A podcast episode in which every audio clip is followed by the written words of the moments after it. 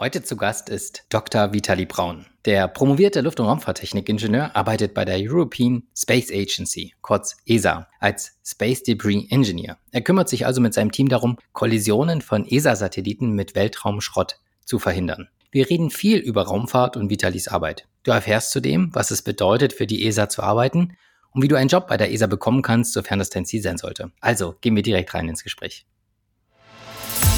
Derzeit zum Beispiel liegt das Risiko, wenn ein Satelliten in 700 bis 900 Kilometern aussetzt, bei ca. 6 Prozent, dass der im Laufe von 10 Jahren von so einem 1 cm Teil getroffen wird und dann die Mission beendet ist. Herzlich willkommen bei Heldengeschichten, der Podcast mit Learnings und wertvollen Tipps anderer Ingenieurshelden für die Beschleunigung deiner Karriere. Ein Unternehmen zu führen ist schwierig und nimmt viel Zeit in Anspruch. Und das gilt auch für den Arbeitsschutz. Wenn du den Arbeitsschutz auch in deinem Unternehmen ganz einfach integrieren möchtest, kann Safety Planner helfen. Mit dieser Software und dem Beratungsservice sind deine Mitarbeiter sicher und du hast mehr Zeit, um dich auf andere Dinge zu konzentrieren. Erfahre mehr unter safety-planner.de. Vitali, schön, dass du da bist. Hallo. Hi, freut mich hier zu sein. Vitali, stell dich doch mal gerne unseren Zuhörerinnen und Zuhörern vor. Wer bist du und was machst du? Ja, mein Name ist Vitali Braun. Ich bin 39 Jahre alt und arbeite hier in Darmstadt beim Europäischen Raumflugkontrollzentrum bei der ESA. Und ich habe vorher Maschinenbau und Luft- und Raumfahrt in Braunschweig studiert und bin dann 2015 hier in die Region gekommen und arbeite jetzt seit acht Jahren hier auf dem Thema Weltraumschrott. Weltraumschrott, okay, sehr cool. Für viele ist die Arbeit bei der ESA ja ein absoluter Traumjob. Hast du Tipps äh, für uns, ja, wenn jetzt vielleicht andere zuhören, die sagen, oh, zur ESA würde ich auch gern, wie man da gut reinkommt? Also worauf kommt es da an, deiner Meinung nach?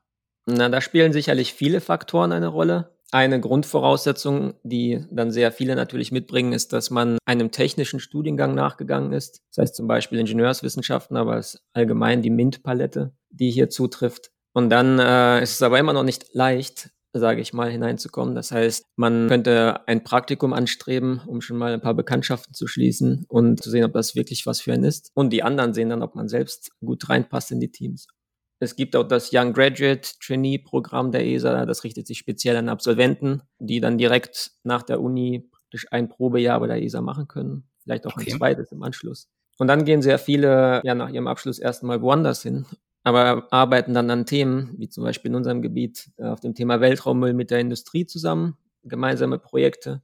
Mhm. Da lernt man auch die ESA kennen und die Leute, die auf bestimmten Themen arbeiten. Dann kann es schon sein, dass das eigene Profil sich langsam dem anpasst, was die Erwartungen bei der ESA sind. Sobald dann eine Stelle ausgeschrieben wird, passt man dann auf ein Profil. Das heißt, da kommt ein bisschen Glück zusammen, ein bisschen die Beziehungen, dass man schon ein paar Leute kennt. Okay, also ist es jetzt für, für Absolventen leichter reinzukommen über das Credit-Programm oder meinst du, es ist einfacher mit ein bisschen Berufserfahrung bei den richtigen Themen dann für die ESA interessant zu sein? Ich würde sagen, das Absolventenprogramm ist eher wie eine große Lotterie zu verstehen. Dort okay. tritt man praktisch in einen großen Wettbewerb mit sehr vielen europäischen Ständen aus allen ESA-Mitgliedstaaten an. Mhm. Und kann sich auch nicht auf jede Stelle willkürlich bewerben, sondern man muss schon vorher filtern, weil wenn man sich auf alles bewirbt, dann nehmen die deine Bewerbung aus dem System raus. Okay. Man muss schon authentisches Interesse vorweisen. Aber ich habe den Eindruck, dass zum einen viele von denen, die es dann schaffen durch diese Lotterie, dann auch sehr gute Chancen haben, weiter bei der ESA zu bleiben. Gleichzeitig aber, wenn man auf anderen Wegen in die ESA reinkommen will, dann braucht es schon eine gewisse Arbeitserfahrung, die man vorher hat. Das heißt, oftmals sieht man dann mindestens drei Jahre Arbeitserfahrung. Und da kommt es dann auch oftmals darauf an, dass man die im relevanten Gebiet gesammelt hat in den letzten Jahren. Ja, und das relevante Gebiet, ich meine, da würde jetzt ja naheliegen, dass man irgendwie Raumfahrtthemen bespielt, ne? dass man vielleicht mhm. Also vielleicht hast du das langfristige Ziel, Mitarbeiter, Mitarbeiterin der ESA zu werden, bewirbst dich dann aber erstmal an Universitäten oder so oder Forschungseinrichtungen, genau. um dann ja vielleicht an den Themen zu forschen, zu arbeiten, die für die ESA Relevanz haben Genau. Um dann über, über Kooperationsprojekte da schon irgendwie mal Bekanntschaften zu machen oder dann halt das Wissen in der Vita vorweisen zu können, was es braucht, ja. Genau. Also wenn man sehr speziell vorgeht und wirklich das Ziel hat, zur ESA zu kommen, bei vielen passiert es dann eher zufällig später, aber wenn ja. man das von vornherein darauf anlegt, dann kann man auch gucken, welche Unternehmen oder Universitäten eng mit der ESA kooperieren und dann die gezielt ansteuern, versuchen dort schon mal Erfahrung zu sammeln. Und sind das speziell alles Raumfahrtthemen oder sind das auch mal so mh, hm, Themen, die jetzt nur so indirekt Raumfahrtbezug haben, wo Leute dann zu euch stoßen, ne? die Elektronik-Software-Bereich oder was, ähm, wo ihr dann sagt, ja, da brauchen wir Verstärkung für einen speziellen Anwendungsfall der Raumfahrt. Ist das so? Ich glaube, Anwendung ist ein gutes Stichwort, denn Raumfahrt gestaltet sich nicht nur als Selbstzweck, sage ich mal, um Raumfahrt zu betreiben, sondern ja. die Anwendungskomponente ist ganz stark. Das heißt, die ESA kooperiert auch mit sehr vielen Firmen, die beispielsweise Navigationsdienstleistungen wie GPS oder Galileo nutzen und ja. dann bestimmte Dienste hier auf der Erde anbieten oder Erdbeobachtungsdaten nutzen für bestimmte Anwendungen. Das kann äh, Landwirtschaft sein oder Medizin. Da kann man auch schon auf diesem Gebiet arbeiten und Erfahrungen sammeln. Du hast ja auch IT erwähnt, das ist auch ein ganz großes Thema. Natürlich arbeitet die ESA sehr viel mit Daten und hat auch IT-Systeme. Das heißt, da kann man Teams dann entsprechend auch verstärken, weil die immer nach solchen Leuten Ausschau halten. Okay. Vitali, ich hatte mal gelesen, dass Mitarbeiter, Mitarbeiterinnen der ESA nicht dem deutschen Steuerrecht unterliegen und deswegen von der Einkommensteuer befreit sind. Das klingt ja sehr attraktiv. Äh, ist das denn so und werden die nochmal anders besteuert oder äh, ist das äh, nur ein Mythos? Oder bist du jetzt tatsächlich einer der Glücklichen, der keine Steuern bezahlt und deswegen brutto gleich netto? Stimmt tatsächlich für diejenigen, die ähm, bei der ESA fest angestellt sind. Man muss die ESA als eine zwischenstaatliche Organisation verstehen und dort hat die ESA dann für oder haben die Mitgliedstaaten für die ESA eigene Regeln aufgeschrieben. Und eine davon ist, dass Mitarbeiter der ESA in all ihren Mitgliedstaaten gleich behandelt werden müssen. Das heißt, es wäre eine Art Bevormundung, dann eine nationale Steuer aufzuerlegen, die anders ist für die Mitarbeiter in Deutschland als für die in Spanien zum Beispiel. Das heißt, man gleicht da so ein bisschen an und gleichzeitig fällt dann eine ESA-interne Steuer an. Aber dann auch, wenn es um Sozialversicherungen geht, da ist man dann auch rausgenommen und hat praktisch eine Krankenversicherung, die über die ESA läuft. Und das heißt, das ist alles innerhalb dieser Organisation geregelt. Okay. Ich selbst gehöre zu der Gruppe Menschen, die quasi nicht fest angestellt bei der ESA sind, sondern als äh, sogenannter Kontraktor über eine Firma, die eine GmbH in meinem Fall ist, hier in Deutschland angesiedelt, mich dann als Zeitarbeiter an die ESA ausleiht. Unter diesen Verhältnissen als Dienstleister bin ich dann quasi ja, knapp acht Jahre schon da bei der ESA aktiv. Ah, okay, verstehe. Und ich zahle dann äh, Steuern und da unterliege auch dem Einkommensteuerrecht hier in Deutschland. Ja, logisch, weil du halt ganz normaler Angestellter einer GmbH dann bist, ja, und nicht der ja. ESA. Ja, okay. Und warum nicht direkt bei der ESA? Ist das noch schwerer reinzukommen oder ähm, ist das auch so ein politisches Geschachere, welches Land wie viele Mitarbeiter hat oder wie? Oder ist das ja. nur Pech? Oder? Genau, die ESA hat äh, einen festgelegten Deckel, wie viele Mitarbeiter sie haben darf. Das heißt, alle drei Jahre, wenn sich die Minister treffen, kann das zur Sprache kommen und wird neu ausgehandelt, wenn es denn so ist, wie viele Mitarbeiter wir insgesamt als ESA haben dürfen. Da kann man nicht drüber gehen. Und äh, dann muss man auch sehen, dass die einzelnen Mitgliedstaaten bestimmte Beiträge zahlen. Zum Beispiel im Fall von Deutschland sind das knapp 25 Prozent ESA-Budgets. Und dann ist es so, dass wir dieses Geo-Return-Principle haben, so nennt sich das, wo dann die Mitarbeiter der ESA entsprechend diesem Verhältnis dann als Deutsche dann in die ESA hineinkommen. Das heißt, äh, wir können nicht über die 25 Prozent als Deutsche in der ESA kommen. Ja, verstehe. Kommen wir mal zu deiner Tätigkeit, Vitali. Was genau machst du denn, beziehungsweise eure Arbeitsgruppe und wie sieht dein Alltag so aus? Unsere Arbeitsgruppe beschäftigt sich mit dem Thema Weltraummüll und die ist aus der Missionsanalyse damals im Jahr 2006 geboren. Muss dann vielleicht erst einmal schauen, warum wir hier in Darmstadt sind. Die Missionsanalyse ist hier schon länger angesiedelt, aber im Prinzip ging es dann irgendwann darum, dass das Thema Weltraumschrott an Bedeutung gewann, vor allem weil man hier im Raumflugkontrollzentrum Satelliten betreibt. Und äh, man wollte sicher gehen, dass diese Satelliten nicht Weltraumschrott kollidieren, der mit der Zeit immer stärker zunahm in den Erdumlaufbahnen. Und so ist diese Gruppe geboren mit dem ja, Primärzweck Kollisionen der heute knapp 30.000 Objekte, die wir dort oben kennen, mit den knapp 20 Satelliten, die wir vom ESOC hier betreiben, zu vermeiden. Und das ist eine unserer Hauptarbeiten. Das heißt, wir schauen uns permanent die hereinkommenden Daten an und versuchen herauszufinden, ob in den nächsten sieben Tagen, das ist so das Zeitfenster, irgendwelche potenziellen Kollisionen anstehen. Und dann müssen wir reagieren und zum Beispiel Ausweichmanöver mit den Flugkontrollteams planen. Klingt wie ein Wetterbericht sozusagen auf sieben Tage Horizont. Wie wahrscheinlich ist ein Zusammenstoß? Ja, okay. Ja, eine andere Sache ist, das sieht man oftmals auch in den Medien, wenn ein Satellit droht, runterzustürzen. Das ist eine der häufigsten Varianten, wie das Leben eines Satelliten zu Ende geht. Er mhm. verglüht in der Atmosphäre. In vielen Fällen, vor allem wenn es ein großes Objekt ist, aber nicht restlos. Das heißt, äh, Trümmerteile überleben dann Prozess des Verglühens und fallen zu Boden. Und das betrifft dann auch Menschen am Boden, die getroffen werden könnten. Und da versuchen wir Vorhersagen zu machen, wo dieser Satellit denn runterkommen könnte oder wo potenzielle Trümmerteile aufschlagen könnten. Ähm, ja. Da muss man entsprechend auch viel mit Medien interagieren. Das heißt, da wird man dann viel gefragt, äh, was der aktuelle Status ist und was wir tun. Das ist ein weiterer Teil. Ich speziell arbeite schon seit sehr vielen Jahren und das ist so mein Hauptfokus auf dem Gebiet äh, Weltraummüllmodellierung oder Modellierung der Weltraummüllumgebung. Dort schauen wir danach, ähm, wie Weltraummüll entsteht und was die Quellmechanismen sind, wie der Weltraummüll wieder vergeht, das heißt, was diese Senken sind. Schaut man entsprechend, wie sich das über die Zeit entwickelt, ob der Schrott mehr wird oder ob der weniger wird und wie bestimmte Vermeidungsmaßnahmen, wie effektiv bestimmte Vermeidungsmaßnahmen sein könnten. Und dann sind wir dort praktisch auch beratend tätig in verschiedenen Standardisierungsgremien zum Beispiel oder wenn es zur Regulierung kommt, da werden wir dann auch mal gefragt, wenn eine bestimmte Maßnahme Sinn macht, in welchem Umfang und so weiter.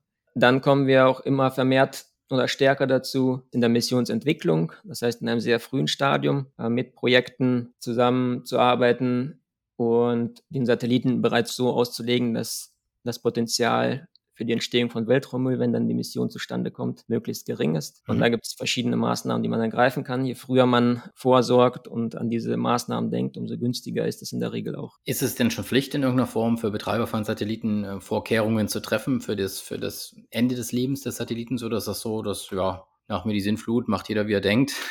ist eh alles teuer genug. Ja, wenn, er, wenn der Satellit stirbt, ist es nicht mehr mein Problem oder es gibt so eine Art Verpflichtung, dass man sagt, nee, da musst du schon drüber nachdenken, bevor du startest? Ne, mhm. Wir kontrollieren das auch in irgendeiner Form oder ist das unreguliert? Ja, streng genommen gibt es das Weltraumrechtsübereinkommen, dem sich sehr viele Staaten verpflichtet haben, Ende der 60er Jahre schon. Okay. Da war noch von Weltraummüll noch nicht die Rede. Aber was man damals schon gesagt hat, ist, dass Staaten dafür verantwortlich sind, jegliche Weltraumaktivität ihrer Akteure, das heißt zum Beispiel Firmen in Deutschland, zu überwachen und entsprechend dafür dann Sorge zu tragen, dass im konkreten Fall, wenn Schaden eintritt, dann geregelt ist, wer dafür haftet. Und da gibt es zum Beispiel auch das Weltraumhaftungsübereinkommen. Das heißt, wenn irgendein Schaden eintritt, zum Beispiel ein deutscher Satellit stürzt irgendwo über Frankreich ein und trifft äh, eine Scheune und die geht kaputt, dann muss Deutschland für den Schaden aufkommen. Okay. Wenn es eine deutsche Firma war, könnte man sagen, diese deutsche Firma wird zur Haftung gezogen, aber laut Weltraumrechtsübereinkommen ist es äh, der deutsche Staat, das heißt der Steuerzahler würde für diesen Schaden aufkommen. Mhm. Aber nun kann der Staat es natürlich regeln und sagen, wir haben hier ein Weltraumgesetz und laut Weltraumgesetz, wenn du eine Firma in unserem Land bist, dann sind das hier deine Pflichten. Hier sind auch die Verantwortungen, die sich praktisch aus diesen Übereinkommen, die auf internationaler Ebene getroffen wurden, ergeben. Und die gibt es, solche Gesetze? Also hat jetzt Deutschland so ein Gesetz oder die USA oder Russland? Verschiedene Länder haben es schon, zum Beispiel Frankreich hat so ein Gesetz, auch andere Länder wie Österreich oder Dänemark. Äh, in Deutschland ist es leider noch nicht dazu gekommen. Ach so. Es war recht spannend, das im Koalitionsvertrag zu lesen, dass man sich diesem Thema widmen will, aber bislang ist dann noch nicht viel Konkretes geschehen, soweit ich weiß. Ah, okay, okay, verstehe. Ist es denn schon mal richtig gefährlich geworden für einen von euch überwachten ESA-Satelliten beziehungsweise für die ISS, weil ihr sagt, wow, das war schon mal ganz schön knapp? Ja, was richtig gefährlich heißt, das liegt manchmal im Auge des Betrachters. Und bei mhm. uns äh, hier auf der ESA sind die Personen, die verantwortlich für die Missionen sind, sehr empfindlich, was Risiko angeht. Das heißt, die wählen schon mal einen sehr niedrigen Schwellwert, sage ich mal. Und das ist etwas wahrscheinlich, was alle von außerhalb ein bisschen überrascht. Wenn wir ein Risiko berechnen, oder eine Kollisionswahrscheinlichkeit für einen unserer Satelliten, das über 1 in 10.000 liegt. Das heißt, die Wahrscheinlichkeit, dass es zu einem Zusammenstoß kommt, ist größer als 1 in 10.000. Mhm dann äh, würde man Ausweichmanöver zu planen beginnen. Und wenn okay. es stets so bleibt, bis wir praktisch an den Punkt kommen, wo wir manövrieren müssen oder eine Entscheidung treffen müssen, dann führen wir auch ein Ausweichmanöver durch. Das heißt, 1 in 10.000 ist unser Schwellwert. Es kam aber auch schon zu Ereignissen, wo wir 1 zu 77 beispielsweise hatten. Das war unser Envisat-Satellit 2010. Und da muss man sich vorstellen, das war ein Satellit, Schulbusgröße, 8 Tonnen schwer. Der ist immer noch dort oben. Und ja. der drohte zu kollidieren mit einer Chance von 1 zu 77. Das bedeutet, wenn man 77 Mal dieses Szenario wiederholt, in einem von denen kommt es zum Zusammenstoß. Und das war damals eine chinesische Raketenstufe, die dort oben war. Okay. Auch nochmal vier Tonnen schwer. Das heißt, da waren praktisch zwölf Tonnen Masse Kollisionskurs. Und das hätte, da hätte vier Trümmer bedeutet, ne? ja. Ja. Gut, ja, diese Wahrscheinlichkeiten, logisch. Also, da ist natürlich nachvollziehbar, dass ihr in solchen Wahrscheinlichkeiten rechnet. Mhm. Welcher Orbit ist denn am dichtesten besetzt? Wo ist denn die Wahrscheinlichkeit am, am höchsten, dass sowas mal passiert? Oder gibt es so eine Art, so stelle ich es mir jetzt vor, so, so ein Orbitband, wo man sagt, wow, hier ist richtig viel los. Hier gibt es entweder schon ganz viel Space Debris oder es gibt ganz viele Satelliten, eine hohe Satellitendichte. Zunächst mal gibt es zwei Regionen, die sehr stark genutzt werden und entsprechend auch als geschützte Regionen schon anerkannt sind. Die eine ist der, der Low Earth Orbit oder LEO genannt. Der streckt sich von praktisch Bodenhöhe bis 2000 Kilometern Höhe.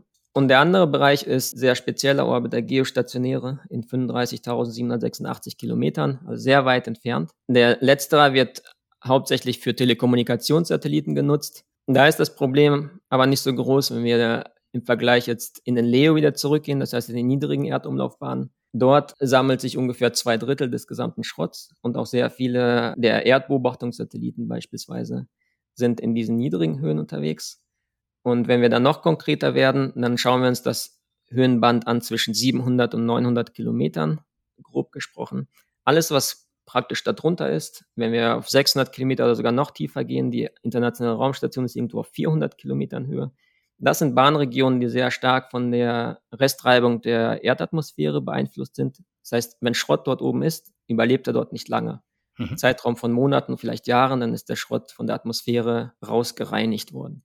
Hm, wenn man aber auf 700 bis 900 Kilometern ist, bleibt Schrott, der dort oben generiert wird, Jahrzehnte oder sogar Jahrhunderte dort oben. Das heißt, da haben wir diesen natürlichen Ansammlungsmechanismus. Das heißt, wir setzen viel mehr Schrott und Satelliten dort aus, als eigentlich von der Atmosphäre als natürliche Senke wieder runtergenommen wird. Ja. Und dementsprechend sehen wir heutzutage, dass dort praktisch die größte Menge an Schrott ist, aber auch gleichzeitig ist das eine Region, die wir sehr stark nutzen. Wie gesagt, die Erdbeobachtungssatelliten, die werden auch äh, vorrangig in diesen Höhen platziert, weil äh, zum einen ist man nah an der Erde, zum anderen minimiert man den Einfluss durch die Erdatmosphäre, sodass man nicht so oft nachjustieren muss, wenn man die Bahn des Satelliten in bestimmten Grenzen halten will.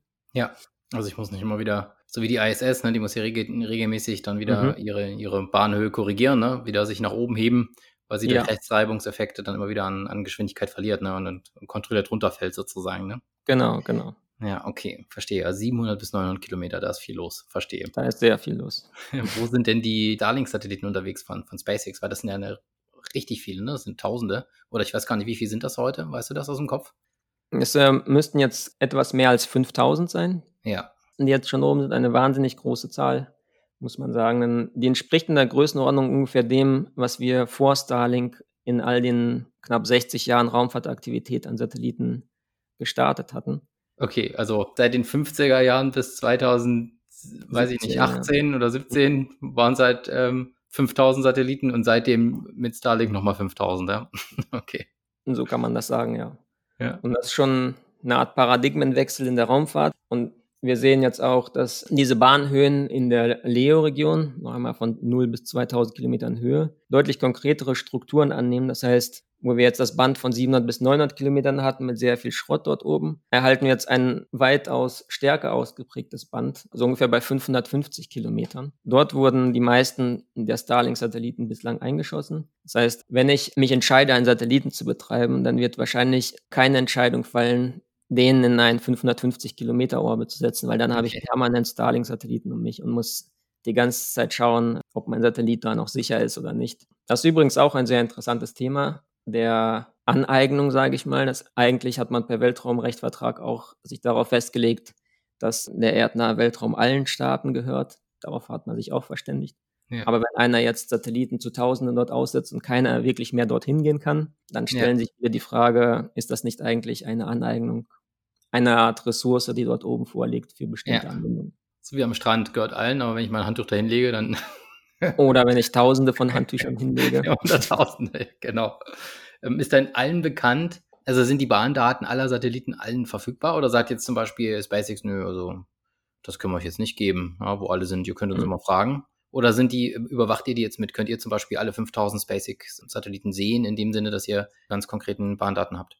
Und jeder kann die Satelliten sehen. Man sagt auch immer, im Weltraum kann man sich schwer verstecken. Mhm. Das heißt, die Satelliten fliegen immer über bestimmte Bodenstationen rüber, Radars, mit denen wir die zum Beispiel beobachten. Das heißt, wir können immer Messungen erheben und den Katalog aktuell halten. Das Problem ist jedoch, dass vor allem für die Starlink-Satelliten die haben ein operationelles Konzept, das sehr viele Manöver vorsieht. Das heißt, die Satelliten sind permanent dabei, ihre Bahn anzuheben oder abzusenken oder auch Ausweichmanöver ihrerseits zu fliegen. Und das heißt, in der Raumfahrt war es klassisch so, man konnte eine Bahn bestimmen, von einem Schrottobjekt beispielsweise und dann kannst du mit der Bahnmechanik für die nächsten sieben Tage vorhersagen. Aber wenn ein Satellit nun Pläne hat, die von SpaceX gemacht werden, jeden Tag ein Manöver durchzuführen, dann wissen wir natürlich diese Pläne nicht.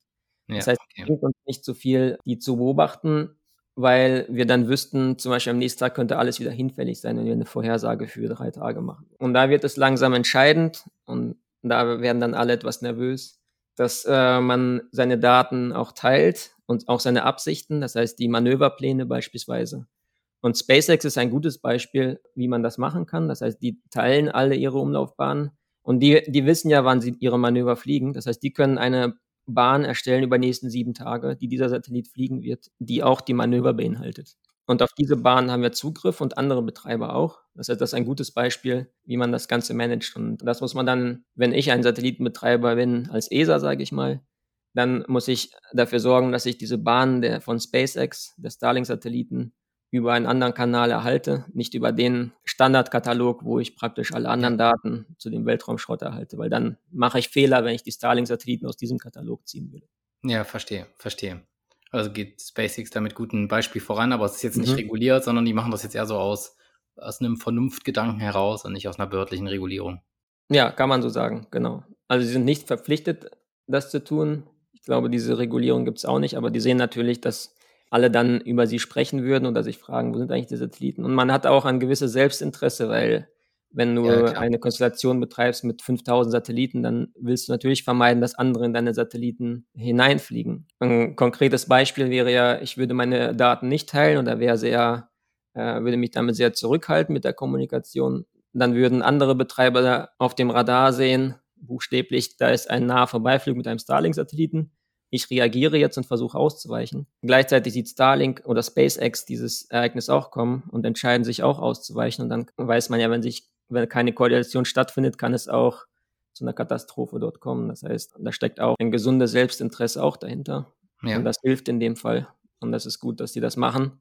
Und, aber nicht alle machen das. Das heißt, äh, ein anderes Problem ist, ich betreibe nur einen Satelliten oder nur zwei oder nur zehn und entdecke dieses ja, Selbstinteresse nicht und äh, habe auch keine orbitale Empathie. Das ist so ein schönes Stichwort. Orbitale Empathie, okay. okay. Um zu sehen, was um mich herum geschieht. Ja. Das heißt, wenn äh, hunderte von Betreibern auf einmal um mich herum sind, ich habe es nie gemerkt, dann äh, fange ich auch an, langsam an, Probleme zu haben dort oben. Ja, okay, spannend. Jetzt stellt sich für mich auch die Frage, wie gefährlich ist denn jetzt Space Debris, also Weltraumschrott? Man, wir haben jetzt auf der einen Seite ausrangierte Satelliten, ja, teilweise äh, bis in den Tonnenbereich, große Satelliten, wie du schon gesagt hast, Schulbus groß oder so, ne, also richtig große Satelliten und teilweise sind es ja aber auch nur kleine, eher kleine Fragmente, irgendwelche Dinge, die man, ja, irgendwelche Kleinteile, sage ich mal. Bis zu welcher Größe wird denn, wird denn Space Debris erfasst? Ab wo ist das denn für euch von Relevanz? Ja, wir kommen damit zu einer Art Hauptproblemstellung, mit der wir uns befassen. Das ist die Tatsache, dass wir vom mit bodengestützten Maßnahmen, das heißt, es sind Radars oder Teleskope, Weltraumschrott bis zu einer Größe ungefähr ein paar Zentimeter. Wir sprechen auch gerne als Ingenieure von zehn Zentimeter, um einfach eine Größenordnung vorzugeben. Das ist so ungefähr Apfelgröße. Und das sind die Objekte, die wir im Low Earth Orbit katalogisieren und nachverfolgen können und dann auch Objekte, gegen die wir ja Kollisionsvermeidung betreiben können. Okay. Es wird aber dann schwierig, wenn es noch kleiner wird. Das heißt, in den Zentimeter, vielleicht Subzentimeter-Bereich geht. Das Problem aber jetzt ist, dass die Objekte wahnsinnig hohe Relativgeschwindigkeiten haben. Das heißt, wenn es zu einer Kollision kommen würde, wäre die Aufschlaggeschwindigkeit circa 10 Kilometer pro Sekunde. Das ist das Zehnfache einer Hochpräzisionsgewehrkugel. Äh, wahnsinnig schnell, deswegen spricht man auch hier von Hyper Velocity Impacts äh, im Englischen. Und da verhalten sich Strukturen oder Aluminiumwände von Satelliten wie Flüssigkeiten, wenn dieser Einschlag geschieht. Und das ist recht interessante Physik dort. Das bedeutet, dass ein Objekt von 1 cm Größe, das ist die Größe einer Kaffeebohne, diese Einschlagsgeschwindigkeit ungefähr eine Energie mitbringt, wie ein Auto, das mit 50 Stundenkilometern ungebremst an eine Wand oder auch die Detonationsenergie einer Handgranate kann damit gleichgesetzt werden. Und hier sehen wir das Problem. Wir haben ja knapp eine Million Objekte, von denen wir ausgehen, dass sie dort oben sind, die größer sind als ein Zentimeter, können die aber nicht sehen. Was wir sehen können, sind 30.000 Objekte größer als knapp 10 Zentimeter. Wir haben also eine Art Beobachtungslücke zwischen 1 und 10 Zentimeter. Und gleichzeitig ist das auch die Kategorie, die sehr bedrohlich für Satelliten ist. Wenn so ein Einschlag geschieht, mit dieser Einschlagsgeschwindigkeit der Energie, die da mit verbunden ist, dann kann man davon ausgehen, dass die Mission beendet sein wird. Das heißt, der Satellit kriegt einen Einschlag, da fällt dann irgendein kritisches System aus und man hört von dem nichts mehr. Wenn ja. irgendwas mit 10 Zentimetern einschlägt, also so eine Apfelgröße, dann ist die Energie noch gewaltiger und dann wird unser Satellit praktisch in ein Trümmerfeld umgewandelt. Ja. Bleibt nicht mehr viel von übrig. Ja, und so ein Trümmerfeld macht die Sache ja nicht besser, ne? Nein. Wenn ich mir jetzt, also ist das denn so ein Szenario, was, ich meine, das also im Gedankenhypothesen wird man das ja immer mal durchspielen oder so Gedankenspielen. Angenommen, es gibt jetzt irgendwie eine, vielleicht eine kriegerische Auseinandersetzung, wo man das vielleicht auch gezielt nutzt, ne? vielleicht auch ähm, Kommunikationssatelliten ausschalten will, unbrauchbar machen will und dann vielleicht auch ja gezielt auf Kollisionskurs geht. Angenommen, es, es käme dazu, ne, dass wir Trümmerfelder erzeugt durch, durch bewusste Kollision von Satelliten. Wird denn dann der Weltraum, also ist es hypothetisch möglich, dass der Weltraum ganz unnutzbar wird oder dass es halt sehr, sehr schwierig wird, durch die Trümmerwolken durchzukommen? Ist das, ist das Szenario plausibel? Das ist ein sehr plausibles Szenario und tatsächlich eines der Bedrohungsszenarien, äh, von denen wir ausgehen oder die wir uns im Detail anschauen, die es zu vermeiden gilt. Und das ist auch das Hauptproblem in den Erdumlaufbahnen. Das heißt, äh, das wäre ein Effekt, den wir als Kollisionskaskadeneffekt bezeichnen. In der populärwissenschaftlichen Literatur, sage ich mal, hat sich der Begriff Kessler-Syndrom auch eingeprägt. Das heißt, den sieht man oftmals in den Medien. Das bedeutet, dass wenn ein Satellit fragmentiert und eine Trümmerwolke generiert und diese Trümmer ihrerseits dann in diesen Bahnhöhen unterwegs sind, dann kann es sein, dass die weitere Kollisionen auslösen können. Dann entstehen weitere Trümmer und diese Trümmer ihrerseits können weitere äh, Satelliten zerstören. Das ist praktisch dieser Kaskadeneffekt. Es wird jedes Mal ein Schritt schlimmer und dann irgendwann sind so viele Trümmer unterwegs, dass jedes Mal, wenn du einen Satelliten aussetzt, praktisch die Wahrscheinlichkeit so hoch ist, dass der von einem Trümmerteil getroffen wird und dann wieder ein Trümmerfeld generiert. Das ist nicht mehr praktikabel wird, Satelliten zu betreiben.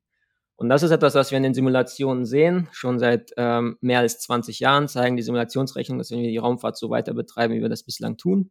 Und auch die jüngsten Ergebnisse, die wir für unseren Report in diesem Jahr angefertigt haben, bestätigen dieses Szenario. Das heißt, wir sind gerade auf einer Trend, wo sich die Weltraummüllpopulation exponentiell entwickelt. Natürlich wird in einem natürlichen System am Ende nicht irgendwo die Unendlichkeit erreicht, sondern irgendwann haben wir einen Punkt erreicht, wo so viele Trümmer unterwegs sind, dass die Raumfahrt einfach nicht mehr praktikabel ist. Sie wird erstmal deutlich teurer. Vielleicht finden wir, gewinnen wir ein bisschen Zeit, indem wir Maßnahmen entwickeln, wie wir mit dem Weltraummüll dort oben ein bisschen leben können. Aber irgendwo könnte auch ein Punkt erreicht sein. Das ist halt schwer in Zahlen zu fassen, wo das nicht mehr geht. Derzeit zum Beispiel liegt das Risiko, wenn ein Satelliten in 700 bis 900 Kilometern aussetzt, bei circa 6 Prozent, dass der im Laufe von zehn Jahren von so einem 1 Zentimeter Teil getroffen wird und dann die Mission beendet ist. Ja. Kann man sich ausrechnen, 6 Prozent, wenn ich hunderte so von Millionen ja. äh, in diese Mission stecke, kann ich ungefähr den Gegenwert ausrechnen, den zum Beispiel eine ja. Versicherung äh, von mir verlangen würde. Ja. Das ist gar nicht so wenig, aber es ist auch dann Diskussion, ab welchem Wert wäre es quasi für jemanden, der das Wagnis eingeht, eine Art Firma zu betreiben, die auf Satellitenmissionen angewiesen ist. Wie weit würde man gehen und wie, wie weit würden dann Kapitalgeber auch mitmachen?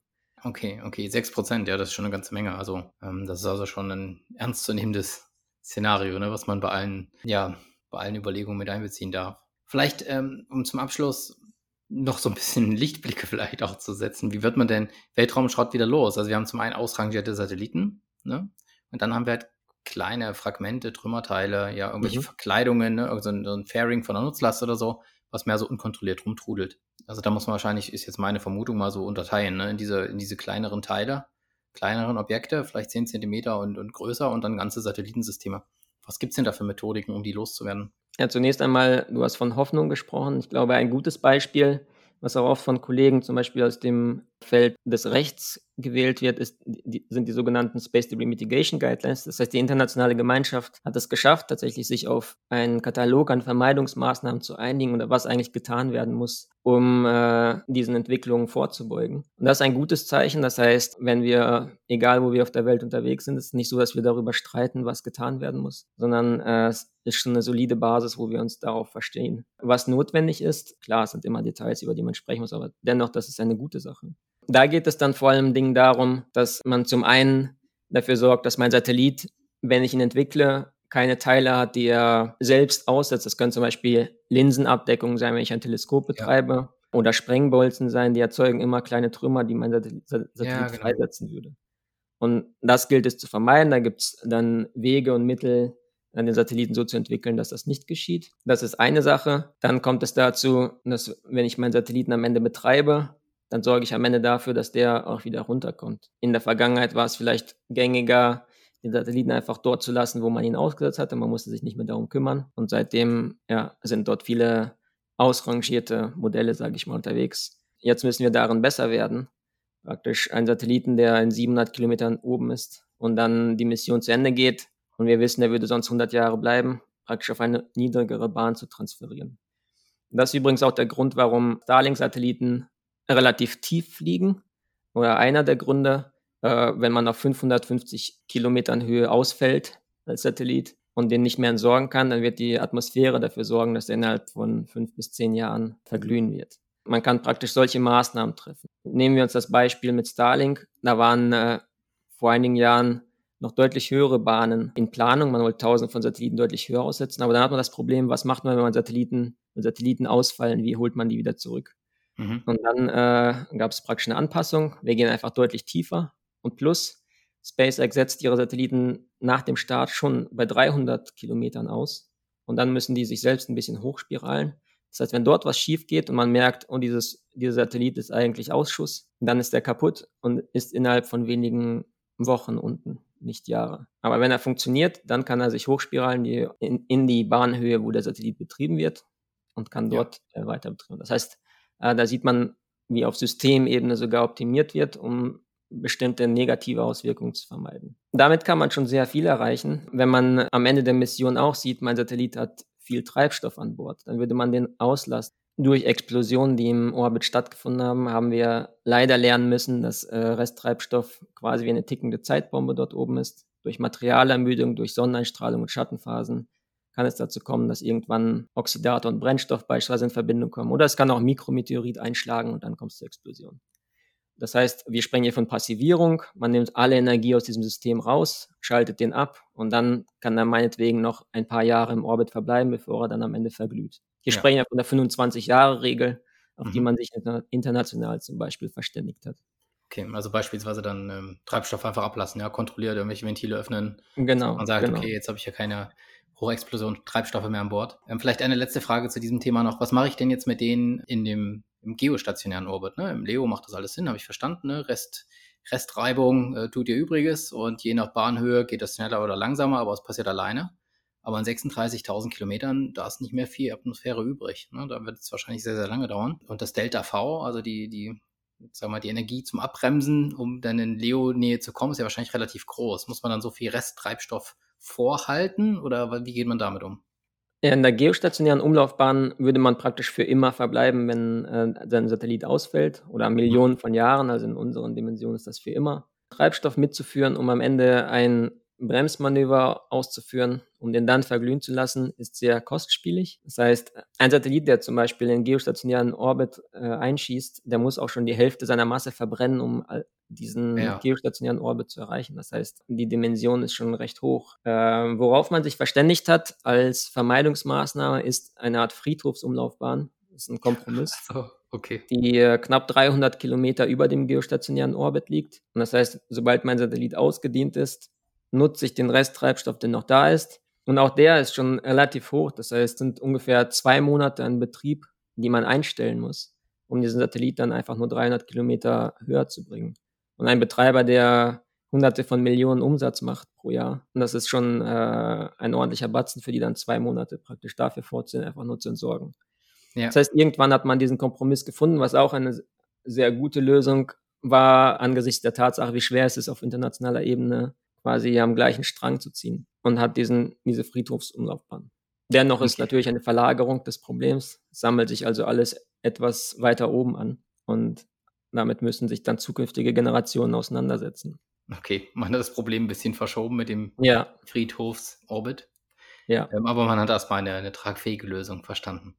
Ja, spannend. Ähm, Vitali, vielen lieben Dank für das Gespräch. Waren auf jeden Fall viele tolle Insights dabei zu einem Thema, was man ja immer mal wieder hört, aber vielleicht so in, dem, in der Tiefe ja noch nicht, noch nicht alles kennt, was du jetzt hier mitgebracht hast am Wissen. Vielleicht eine letzte Frage noch, etwas persönlicher, Vitali. Hast du vielleicht ein Lieblingsbuch, welches du unseren Hörerinnen und Hörern gerne empfehlen möchtest, welches dich vielleicht auch am meisten beeinflusst hat bisher auf deinem Weg? Ich muss sagen, äh, es fällt mir schwer, jetzt genau eins herauszupicken. Es gibt da sehr viele. Wenn es konkret um das Thema Weltraummüll geht, dann kann ich immer das Buch, und das empfehle ich immer, Space Debris Models and Risk Analysis von Heiner Klinkrad empfehlen. Das ist äh, sehr nah an unserem Thema. Oder auch allgemein, um äh, mehr von Raumfahrt oder Bahnmechanik zu verstehen, da hat mich das Buch Fundamentals of Astrodynamics and Applications von David Vallado sehr äh, stark getragen in den letzten Jahren. Aber dann in jüngerer Vergangenheit, wenn man sich mit diesem Thema Weltraummüll auch beschäftigt oder allgemein unserer Beziehung zum Weltraum, bei dem Müll, den wir dort aussetzen. Das ist vielleicht auch noch zwei Bücher erwähnenswert, dann komme ich insgesamt auf vier statt einem. Okay. Einmal äh, Dark Skies fand ich sehr gut von Daniel Dutney, der diskutiert dort sehr gut die ganzen Narrative und Risiken, die mit der Raumfahrt einhergehen, wovon Weltraummüll auch eines ist. Und dann von äh, ja, Mary Jane Rubenstein, äh, Astrotopia, das ist kürzlich erschienen, hat mir auch sehr gut gefallen. Das sind die, die okay. jetzt eher in jüngerer Vergangenheit noch mit und nachschwingen.